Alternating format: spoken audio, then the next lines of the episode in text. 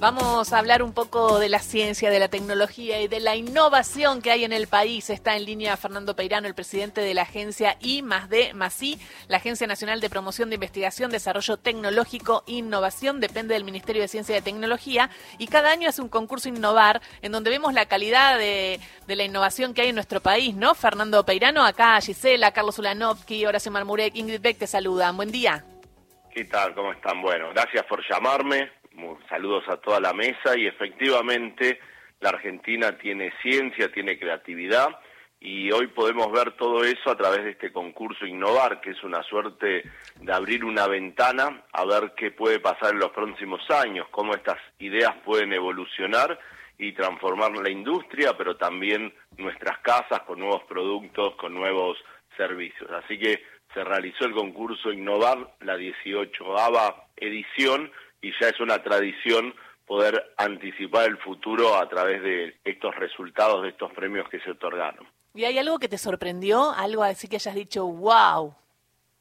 Mira, lo que me sorprende es la, la capacidad de trabajo, a veces con pocos recursos que tienen en todo el país, científicos, gente que está en las escuelas técnicas. Este año me parece que lo más conmovedor fue eso, ver las escuelas técnicas, cómo participaron, llegaron del todo el país, se reconoció a 48 de ellas por los trabajos que hacían, adolescentes que a veces se, no se estigmatiza un poco en qué están los adolescentes, bueno, estaban preocupados por el medio ambiente, estaban preocupados por cómo mm, defender el agua pura, estaban preocupados por la robótica, estaban preocupados por tener mejores recursos para la producción en el agro y la verdad lo hacían en grupo y lo hicieron muy bien y se los reconoció.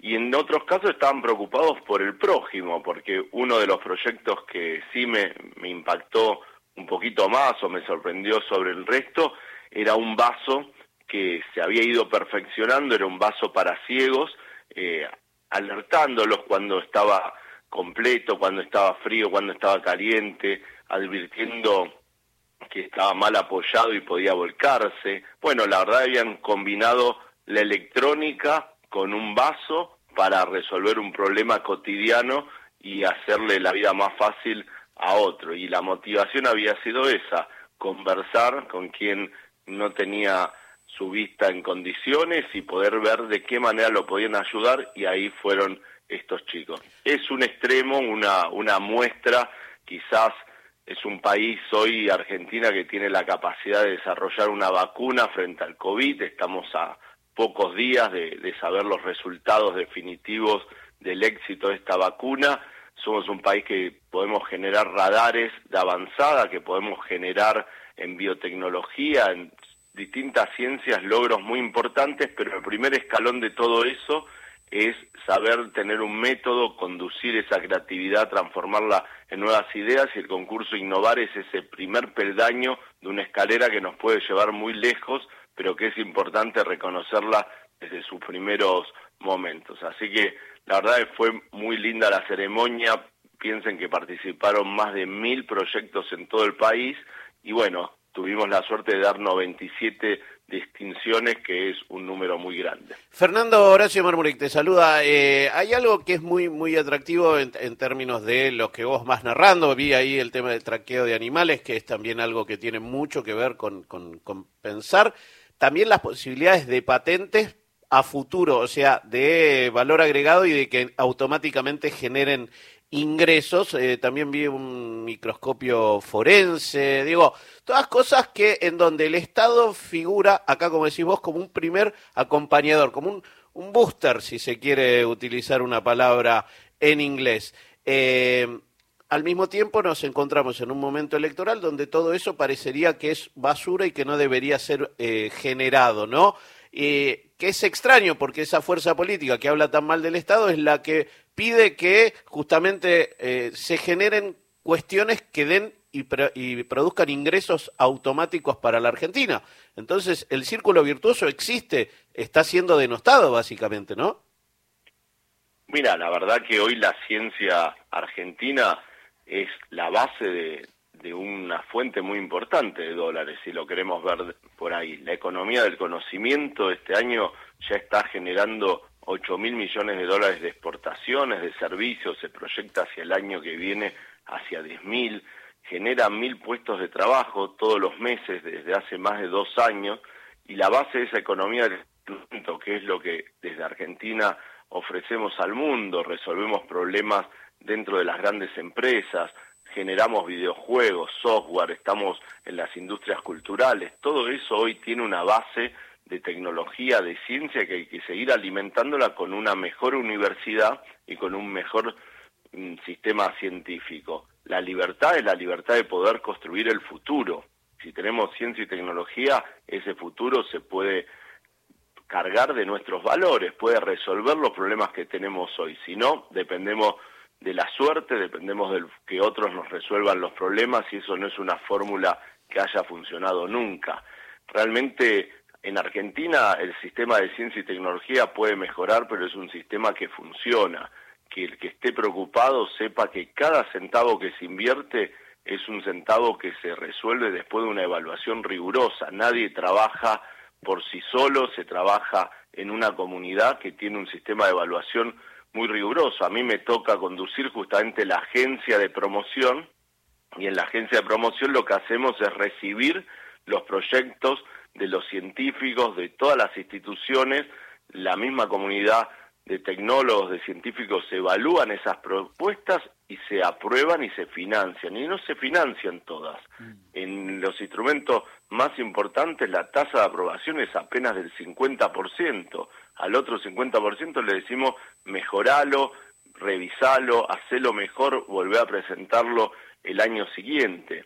Entonces, la verdad que hay muchas veces se, se escenifican escenas muy violentas que hablan de privatizar el CONICET, pero también hablan de un desconocimiento profundo de cómo está organizada la ciencia en Argentina y en el mundo, de las cosas que funcionan y las que no funcionan, y también muestra una, una falta de diálogo muy grande con el sector empresarial. Nosotros sí dialogamos con el sector empresarial y las empresas en Argentina quieren que el país tenga mejor ciencia, no quieren hacerse cargo de ninguna de estas tareas, no creen que haya que desmantelar nada.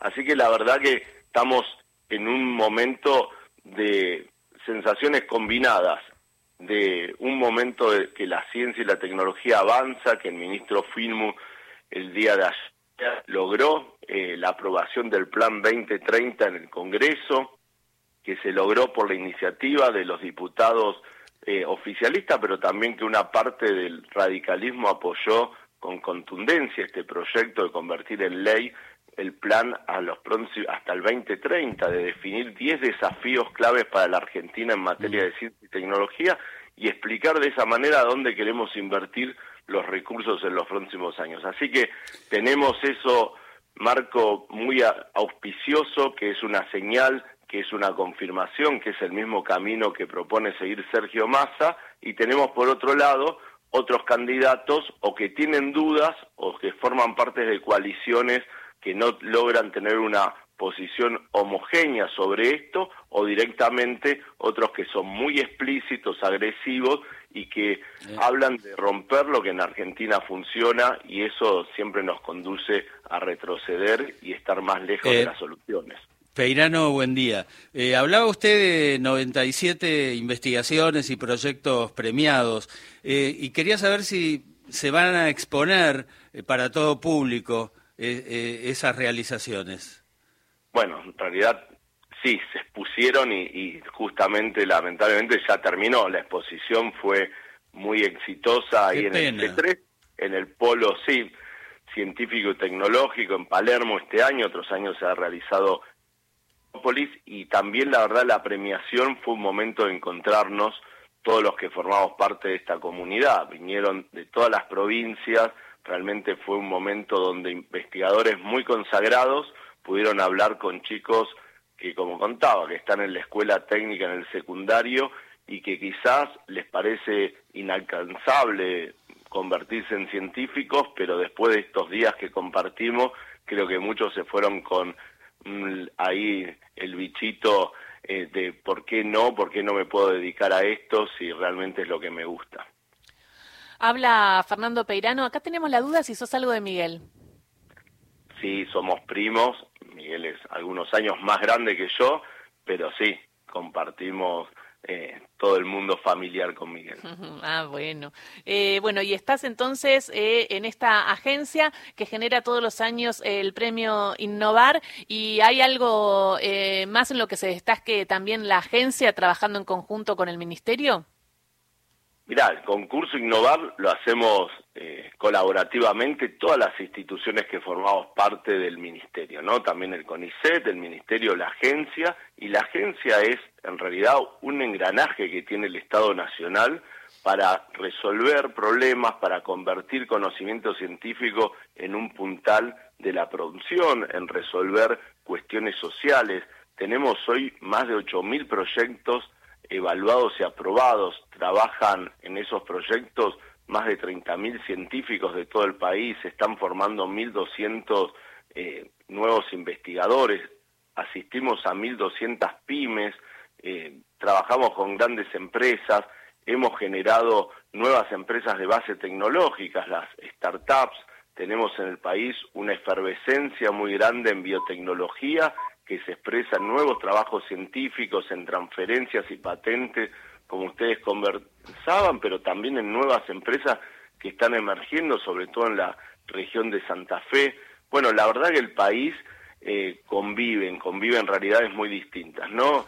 Eh, tenemos una macroeconomía con muchos problemas, restricciones, que es la expresión de un endeudamiento que realmente se ha convertido en un cepo al desarrollo, pero también tenemos un país lleno de ideas donde las mejores ideas no están en Plaza de Mayo, sino que están a lo largo de todo el país, y esto se refleja en una microeconomía pujante donde las empresas están creando empleo, están invirtiendo y lo están haciendo en muchos casos en diálogo con la ciencia y la tecnología. Gracias, Fernando Peirano. Clarísimo todo. Nos vamos a las noticias, pero muchísimas gracias por contarnos lo que hizo Innovar y contarnos los proyectos que se presentaron. Vamos a seguir en contacto. Un beso grande. Gracias, gracias a ustedes. Fernando Peirano, el presidente de la Agencia de Innovación más Desarrollo más Investigación, pasó por Radio Nacional. Llegan las noticias.